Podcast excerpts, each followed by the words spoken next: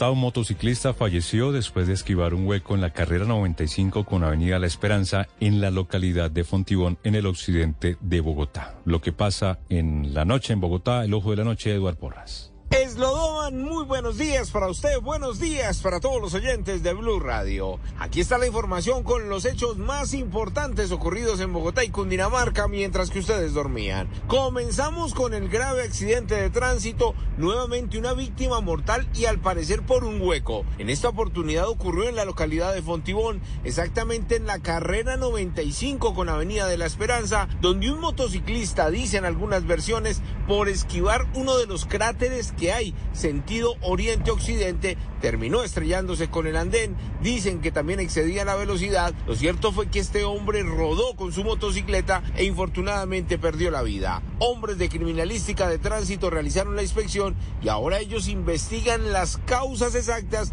de este infortunado caso que ocurrió en la madrugada. Seguimos ahora con los operativos de la policía de Cundinamarca, esta vez en Flandes y en Girardot. Luego de semanas de seguimiento, pudieron aplicar extinción de dominio a cinco viviendas donde operaban bandas dedicadas al microtráfico. Dicen las autoridades que se escondían los criminales luego de hacer de las suyas, de robar tanto a los visitantes como a los habitantes de este sector de Cundinamarca y de Alto Lima. Pero dejemos que el mismo coronel Edwin Urrego, comandante de la policía de Cundinamarca, nos cuente los detalles de lo ocurrido. A través de una acción articulada entre la Fiscalía General de la Nación y la Seccional de Investigación Criminal de Cundinamarca, se logró la extinción del derecho de dominio de cinco bienes inmuebles avaluados en la suma de 500 millones de pesos. Estos bienes se encontraban ubicados en el municipio de Flandes, Tolima y en el municipio de Girardot, Cundinamarca. Con este golpe damos acertadamente una acción oportuna contra las estructuras dedicadas al tráfico local de estupefacientes